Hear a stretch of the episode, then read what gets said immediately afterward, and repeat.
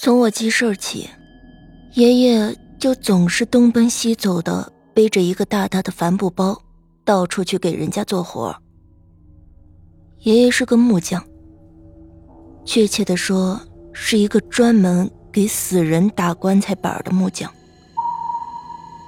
十里八村甚至更远的村子里，谁家要是死了人，都会来到爷爷家里，把爷爷接过去。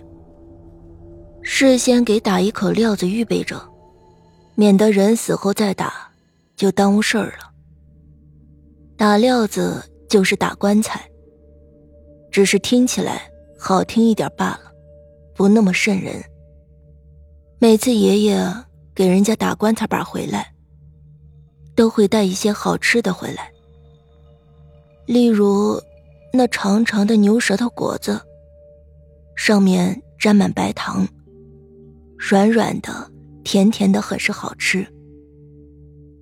这一天，邻村的何大壮急匆匆的来找爷爷，说是他媳妇儿快不行了，要爷爷前去给他打一口料子。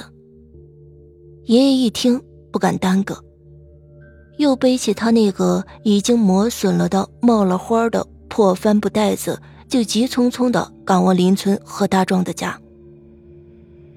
何大壮的媳妇儿很年轻，也就刚刚有三十来岁。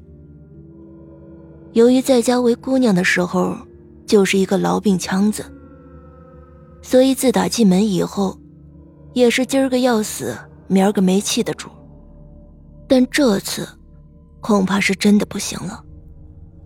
这何大壮才忍着悲痛来把爷爷请来，给打一口棺材。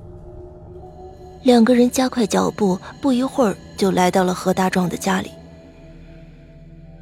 到了何大壮的家里一看，人是有进气没出气了，爷爷也不敢怠慢，拿出刨斧锯家伙事儿，就开始在何大壮家的院落里一阵忙活。就这样忙活了一下午，天可就黑了。看着快要完工的伙计，爷爷擦了一把汗。就随着何大壮到屋里吃晚饭。吃完饭，由于事情不等人，爷爷一般都会在夜里赶工，把活计做完的。就这样，到了午夜时分，一口大棺材就完工了，立在了院子中央。普通人家没有那么多讲究。拿出事先准备好的紫红色油漆，照着刚打好的棺材就是一顿涂抹。这就是给棺材料子上色。不一会儿，一口紫红的大棺材就出现在众人面前。这就是完工了。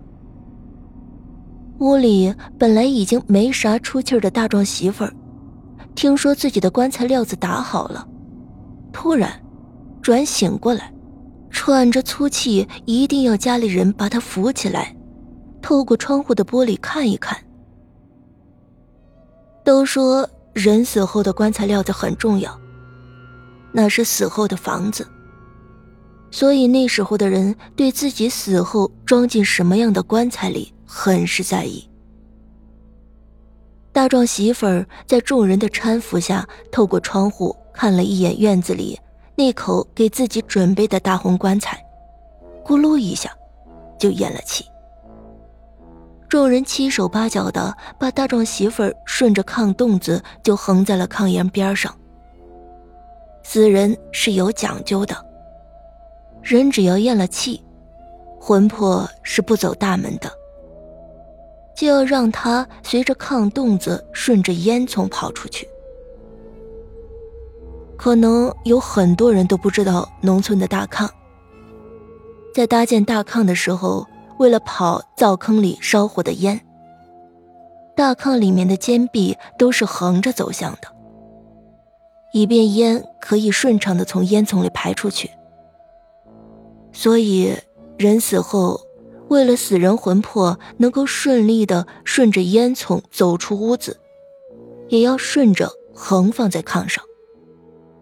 人死了，一家人免不得乱作一团，哭嚎声一片。这以后的事情就是归家属和阴阳先生来操办了。往往这个时候，东家都会把爷爷安排到一个比较安静的邻居家里睡上一觉。等明日死人入棺的时候，爷爷再来钉那棺材盖上的钉棺钉。经历的多了，对于这种事情，爷爷已经完全的麻木了，没有感觉。一般情况下，打完棺材做完伙计，爷爷都会很疲惫。所以很快就会进入梦乡。可是今晚不知怎么的，爷爷躺在炕上是翻来覆去的睡不着，总感觉那何大壮的媳妇儿一直在身旁围着爷爷转悠，看又看不清，摸又摸不着，模模糊糊的，像是要和爷爷说些什么。想想自己从十几岁就开始跟着师傅南北二屯的给人家打棺材料子，什么事情没经历过？爷爷的师傅曾经说过，打棺材板这一行是积德行善的行当，是在给死去的人建造房屋，所以就是再恶的恶鬼都不会找上吃这一行饭的人。想着自己一辈子一直在和死人打交道，奇奇怪怪的事情是经历了不少。自己从来就没有被什么鬼魂缠身的事情发生。想到这里，爷爷闭上眼睛，尽量不去想乱七八糟的事情。可是爷爷错了，闭上眼睛，反而那种感觉更加的强烈了。何大壮媳妇的影子更清晰的出现在爷爷眼前。爷爷头一次感觉到了害怕，黑暗中忙一把拉过被角，把整个头蒙了起来，想着好好的睡上一觉。呼的一下，一阵风吹过，被角被风掀开了。爷爷吓得惊出一身冷汗，赶紧拉开灯，惊惧的四处看看。什么也没有。爷爷擦了擦额头上的冷汗，疑惑的又拉灭灯绳，继续躺下，蒙着大被准备睡觉。呼呼的风又第二次的把被角给掀了起来。爷爷这回是真的吓到了，哆哆嗦嗦的拉开灯绳，披上衣服就往外跑，说啥也不敢睡这个觉了。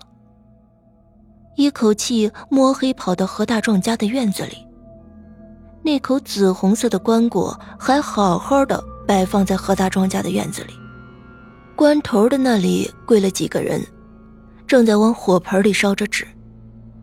棺材前面放着一个供桌，一碗上煎的米饭，几个打死牛的涂着红色的馒头，看样子死人。是给准备入棺了。